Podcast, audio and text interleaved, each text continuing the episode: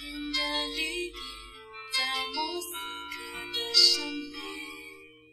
一列列军队在街上。铃声开，清风自来，欢迎收听励志考研人，我是你们的好朋友青青，我在郑州向你们问好。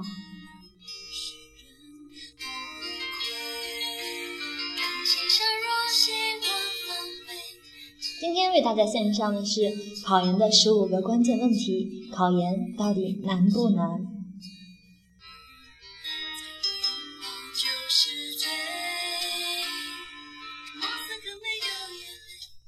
第一个问题是考研到底难不难？关于考研的难度，有的人把它夸大了，结果吓走了许多本来完全可以考上研究生的同学；而有的同学低估了考研的难度。过于轻敌，结果原本能考上的也考得一塌糊涂。确实，对于考研的难度，应该有一个正确的评估。夸大和轻视其难度都是不合适的，在很多时候甚至有害。对绝大多数学生来说，我觉得考研的难度其实并不算高，因为大家可想而知，考研的国家分数线要满足那么多不同档次的学校招生情况。显然不可能定得太高，题目的难度也是适度而且相对稳定的，很早就可以做到心中有数。大学期末考试时要求就很高，只要同学认真复习，花了足够多的时间，应该是不成问题的。考研复习的许多工作量，并不是完全为了达到某个分数线而做的努力，而是在想尽办法减少自己落榜的风险。也许你学的很多东西未必会考到，可是它们依然是有意义的，因为那些都可以减少你考不上研究生的风险。问题在于，很多人没有明确意识到这一点，所以没有从尽量减少出现意外的角度来思考如何安排复习，特别是专业课的复习。经结果呢，就经常失败，给人造成的印象是考研挺难的。当然，过分认为考研很容易的想法更是极其错误的。考研需要完成一系列的工作量，如果没有完成一系列必须的工作，试图靠侥幸考上研究生，机会是很小的。只有在你花了足够多的时间、足够多的精力的情况下，我们才可以说考研其实并不难。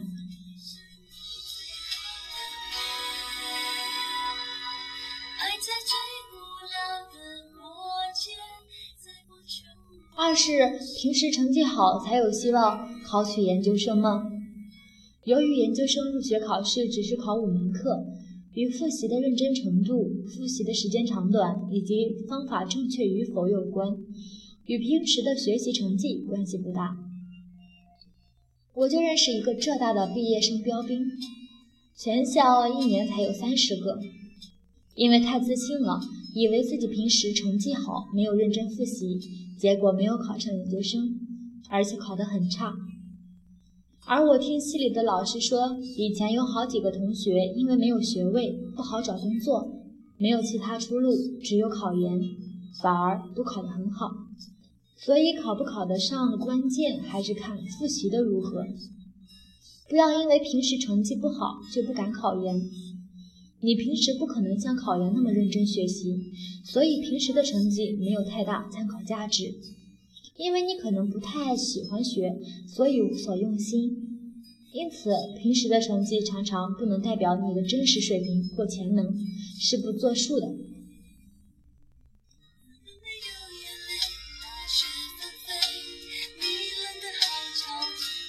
第三个问题是，何时开始准备考研比较好？虽然我认为早点确定要什么学校和考什么专业比较好，但是像有些大学的同学从入大学起就开始准备，或从大二就开始准备，也未免过头了点。这样一来，整个大学生活完全围绕着考研转，在以后回忆起自己的大学生活来，难免觉得自己为了考研放弃了太多的东西。别人有美好的大学生活，而自己的生活却黯淡无光。因此，我觉得，如果你已经决定考研，那么在大三前，你只要看到考研将来要考的课，就要非常认真的学好，学到和考研差不多的水平。比如说在上课时，特别是期末考试前，就抱着考研的数学复习指导书来看，就是在为将来顺利考上研究生做准备了。在大三前，把所有的数学课都尽量学好，尽早把英语提到六级水平或六级优秀水平，就是为考研做了很好的准备。如何考本专业？那么我觉得大三下学期开始看数学以及一些专业课就可以了。如果是如果是跨专业，则最好是大三上学期就开始学一些该专业的课程。或直接读该专业的考研指定参考书，然后在大三下学期开始看与指定参考书的书名相同但作者不同、内容也有些差异的教材，这样可以增加对指定教材的理解，也可以降低考试时出现没见过的内容风险。最近可能由于考研竞争激烈，我已经听到过很多学校的专业课大面积超出指定教材。有时甚至超出一半的考试内容都在指定教材参考书上找不到，主要是经济类或者是纯文科的专业，所以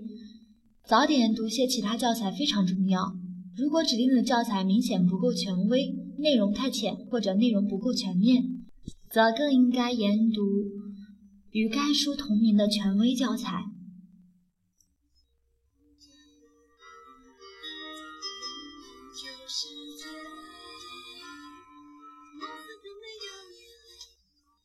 第四个问题是，正式开始准备考研前该做些什么？首先，应该尽量向刚考过研究生入学考试的一些老生请教，无论他们考上与否，都有一些经验教训值得你吸取，可以尽量减少大的方向性的错误。同时，还可以请他们为你开列参考书单，免去你盲目找书的麻烦。参考书的好坏极其重要。否则，不仅浪费时间，累死累活也未必有效果。尽管你尽可能早就了解你要报考的学校往年的招生情况，并买到了以前的指定参考书，还是要关注新的招生简章的指定参考书有无变化。应该在开始埋头复习前，浏览该校的主页，看新的招生简章，确定指定参考书有无变化。但是最重要的还是尽快。和你想读的那个学校、那个专业的在读研究生联系上，通过电话、email，或者是在暑假直接去一趟，向他们请教一些考试的经验，这非常重要，因为这样你大致可以避免方向性的搭错。不要怕打搅别人，大部分研究生都是不错，都比较热情。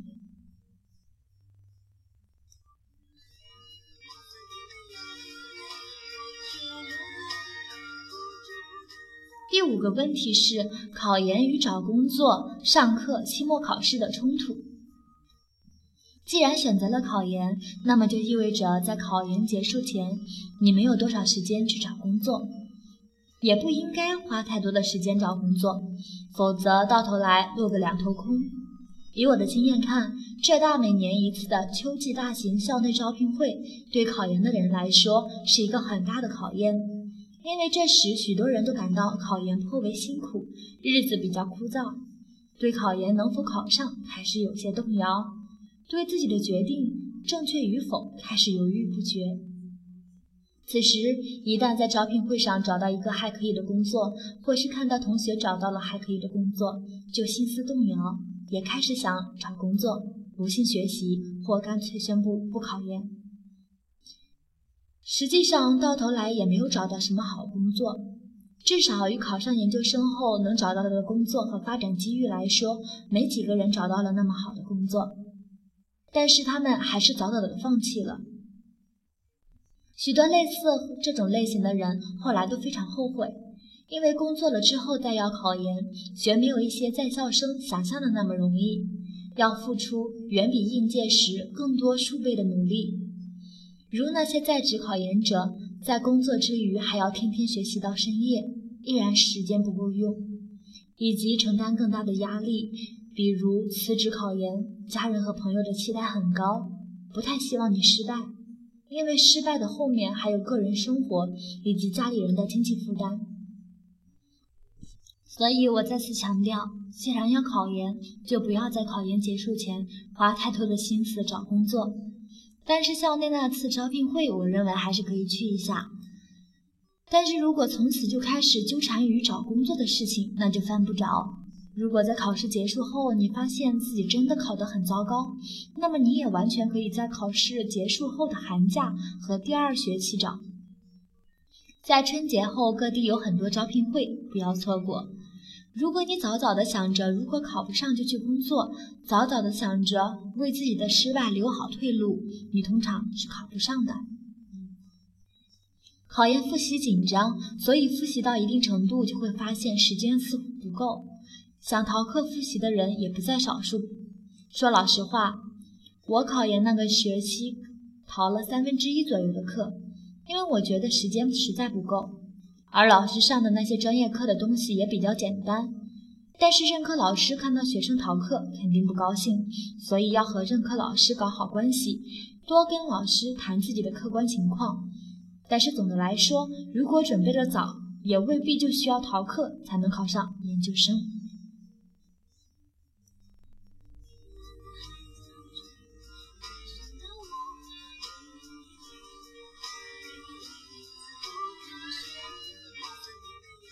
第六个问题是复习的安排。首先要了解你考的数学的具体要求。数学分为数一到数三，要求的内容和难度都递减。总的来说，数学包括高等数学、线性代数、概率论和数理统计。但是不同的专业要求很不一样，请一定要在复习数学教材前，先了解考研数学包含的内容。不要浪费时间看那些考研根本不要求的内容。要了解各校的专业课考试的特点，各校的专业课出题思路经常差别很大。有的学校专业课绝对按照指定参考书出，而且很容易买到专业课的试卷，可以供你复习参考。有些学校的专业课没有指定参考书。或经常超出指定参考书的范围，喜欢出一些与近期学术杂志发表的论文或学术界经常讨论的热点话题有关的题目。比如法律，通常都要阅读近几年的法学期刊，你所考单位的法学教授们最近发表的大作以及其他重要的文章，经常是要看的。所以，如果以前考过论文方面的内容，要安排好时间看这些论文。前面已经提到过，数学应该尽量在大三下看完。我认为最好是在大三下的暑假前看完一遍数学，并做完配套辅导书的习题。然后有经济条件的，也可以去参加一些暑期的公共课和专业课的辅导班，看个人情况而定。我前面提到考六级。就是在为考研做准备，但是强调考研的题目比六级难不少，特别是阅读理解要难一些，考试的风格和内容也完全不一样。不要因为六级好就对考研的英语麻痹大意，不认真复习，即使基础很好，也会经常考得很惨。英语考研有大纲词汇表。不要干巴巴拿着只有中文意思、没有例句的词汇表猛背，应该找有例句的书，把那些你不熟悉的单词挑出来，抄到笔记本上来背。不要熟悉和不熟悉的单词都一锅煮，增加自己的记忆负担。记单词的基本方法还是要抄写和尝试回忆。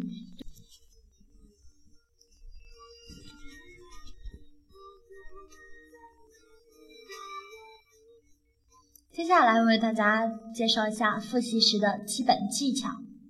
首先，一定要把数学、英语、政治的全真题做很多遍，最起码两遍。全真题是宝，模拟题是草，甚至连草都不如，特别是大部分英语模拟题。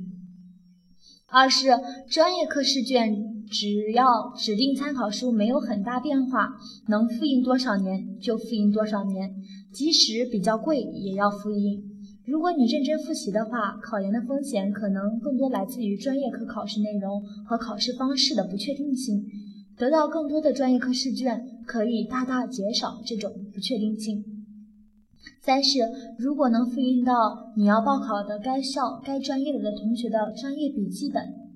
请想办法复印，特别是文科性质的专业，考题经常与笔记密切相关。书上只提到一句话，也许笔记里老师论述了一大段，完全可以出个大题。类似的例子屡见不鲜。不要以为老师只考那些条条框框很清楚的东西，考考那些那些东西如何区分非本专业和非本学校的学生，如何区分学生基础扎实还是不扎实。所以专业课经常会出那些看起来有些偏的，但是的确有理解和发挥余地的题目，或者是跨章节的题目。要多总结，多看相互联系，要将文科的内容如政治。或其他文科的专业课，总结成一张或几张大表，把所有的核心内容都总结进去，形成条理无比清楚的一张或几张大纸。所有该书的内容全在其中，你就复习的差不多了。把这几张大纸记下来，考试的大题也不会漏掉任何要点。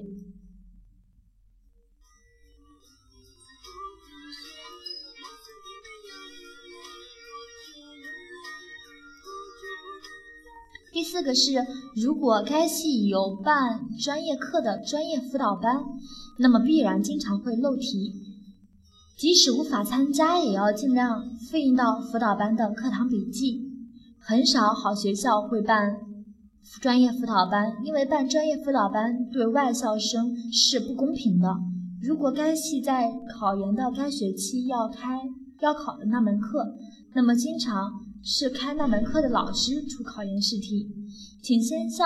在读研究生们了解这些情况。该老师授课的课堂笔记颇有价值，该门课的期末考试题也经常会有很大的参考价值，可设法打听。不过不可太在乎这种技巧，全面复习才是最有用的。第五个是英语的阅读理解，不要乱做模拟题，毫无用处。首先是要把真题搞得很熟，仔细分析，找出命题人的出题思路和技巧。可以先找一本分析比较出色的历年考研全真题分析的出来，但是也要看自己多琢磨。如果历年的阅读理解都搞得很明白了，没有题目可做，就做六级全真题的阅读理解，然后仔细分析。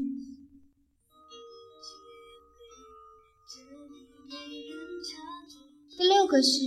不要仅仅依据一两年的专业课试卷猜测那些会不会考。专业课可能经常出乎你的意料之外，经常会有一些你考前觉得很有点偏，甚至很偏的题目，所以要尽量多搜集到很多年的专业课试卷。但是即使这样，也要全面复习，多做题目，特别是理工科专业，专业课不多，做题目也是绝对不行的。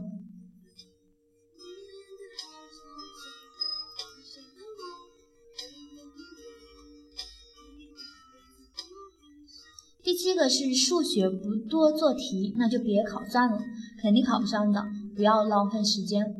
第八个是，如果数学基础不好，请在复习第一遍时读那种用于大一学生入门的单科配套辅导书，而不是专门为考研写的辅导辅导书，因为那些书会从初学者的角度来讲解问题，对基础不好的人真正理解有关内容很有帮助。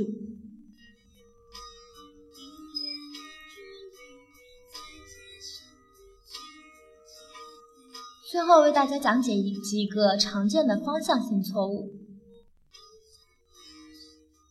第一，只根据前一年或前两年的专业课试卷胡乱认为一些东西不会考，不全面复习，结果经常是你认为不会考的，他偏出了超级大题。第二个是到开始正式报考的时候才决定考不考研，匆匆忙忙做决定，很少有考上的。三是自以为基础好的科目不认真复习，以为凭基础好应该能过，经常会考得很烂。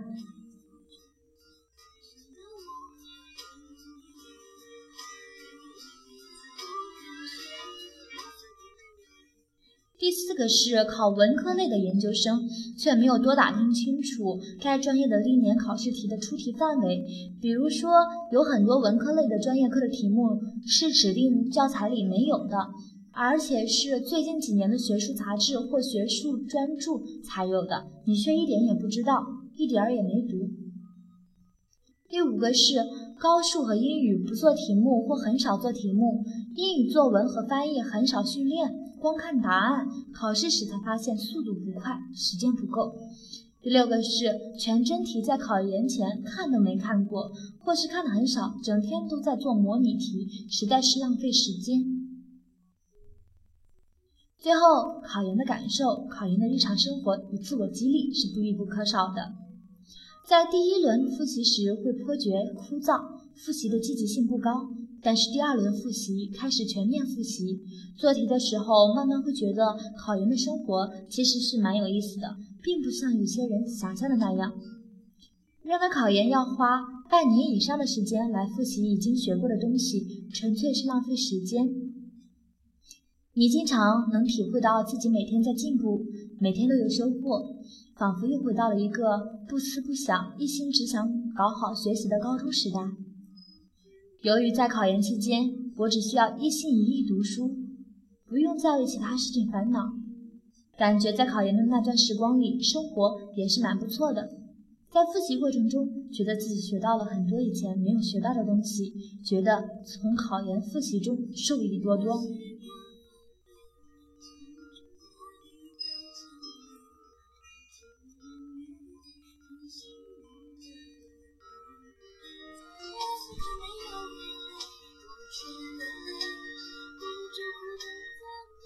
以说，能不能接受看起来有些枯燥的考研复习生活，正是对考生最大的考验。很多人都在开始时兴致高涨，可是，在复习了一段时间之后，就开始玩心大动，不想静下心来读书，结果功亏一篑，动摇不定，犹豫不决。三天打鱼四天晒网是考研最大的忌讳，也是许多在考前你就可以断定他根本考不上研究生的那类人的基本特征。考研需要韧性和毅力，需要你能在某段时间里不受外界干扰，坚持做自己想做的事。你在考研期间，在这方面的锻炼会让你终身受益。当有一天你考上了研究生，你就会发现，考研的过程本身就是很难得的人生体验。考研期间得到的意志力训练，会成为你自信的重要源泉。会有助于你以后在事业上获得更大的成功，绝对是你一生极其宝贵的财富。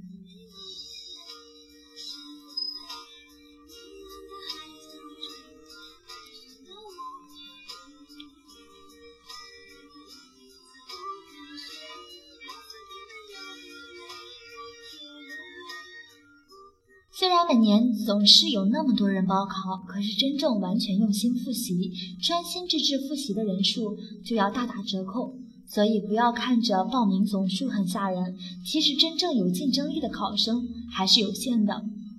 在考研复习之余，也要注意锻炼，晚上或下午可以去操场跑跑。考研不需不仅需要毅力，也要体力。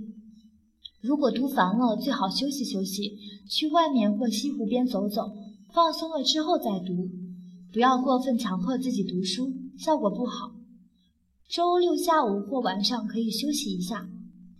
心情要愉悦，要每天想象考上了之后如何如何，而不是万一考不上会多么没面子之类的问题。可以经常设想考完之后如何大爽一把、大睡一把、去哪里大玩一把，以此来激励自己。失败者老想着失败了会怎么样，整天在担心，